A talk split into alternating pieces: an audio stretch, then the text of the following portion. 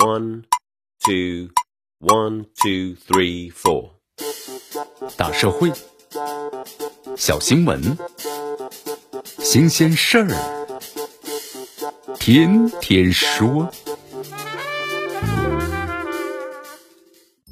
朋友们，你们好，这里是天天说事儿，我是江南。这备受社会关注的山东莱芜被埋的男婴案呢，最近有了新的进展。根据山东省民政厅的披露，这男婴呢已经交给了泰安市的儿童福利院临时代养。在此之前的话，这当地民政部门呢曾经声称这会协商让男婴啊回到亲生父母的身边。不过这个表态呢，随即在网络上引发了强烈的担忧。你作为这个过渡的话，福利院临时代养是比较合适的。目前当地警方呢已经介入调查，并主动投案的爷爷刑事拘留了。但整个事件的内情啊，依然是扑朔迷离，特别是男婴的父母似乎处于呢某一种隐身的状态，他们在其中究竟扮演了怎样的角色，还缺乏呢权威的信息披露。此时贸然让男婴回到父母的身边，着实让人难以心安呐。这爷爷接受媒体采访时表示，误以为这名男婴已经是死亡，才上山掩埋了。但按照常理，发现这男婴身体异样，应该首先送医救治。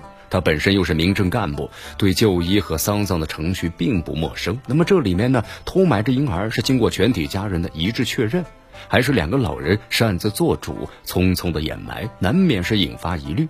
更加可疑的是，这名男婴被发现时啊，身上裹着一层被子，被放置在一个纸箱里，与常见的埋尸方法也是不符的。这事实究竟如何呀？要等待咱们当地警方调查和认定。对于这起事件呢？惩恶追责，这是问题的很小一部分。那么，真正的大问题是如何善待这名男婴，让其能够健康顺利的成长。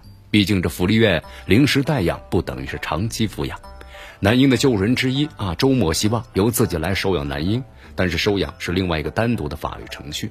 目前呢，前提就是该名男婴的法定监护人被剥夺了资格。但目前来看的话，还不具备这一前提。有报道称，这男婴的父亲呢和姑姑登门是磕头感谢，想把孩子领回去。但是法律啊没有对其父母的监护权做出撤销和否定的决定之前，这孩子依然是前途未卜。咱们跳开这个案子来看吧，这孩子成长啊是需要在父母的抚养之下，但这未必适用的个别的情形。你看看，亲生的未必就是最合适的呀。纵观世界各国，很多国家都建立了监护剥夺权和国家的强制监护制度。在美国，哪怕是汽车没有安装的婴儿的安全座椅，将不满十二岁的孩子独自遗留在家里这样的小事，都可能会面临警方的调查。如果父母被法官认为不合格，危害孩子健康成长，都有可能会被剥夺监护的资格。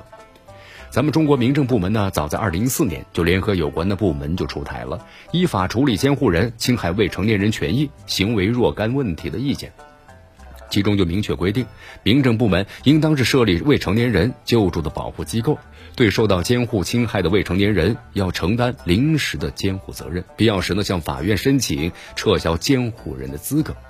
可以说呀，按照咱们中国现有的法律规定，那么只要查实了这男婴的父母。或者祖父母严重的损害其身心健康的行为，咱们的民政部门、村民委员会，包括呢未成年人保护组织，那么都完全有权申请法院撤销男婴父母的监护人资格，为他指定呢更合适的监护人。那么这起男婴被埋案呢，会何去何从？就目前来看的话。当地的警方调查结论，不仅呢关乎有关人员的责任的追究，而且还关乎啊这名男婴的后续安排和命运的轨迹。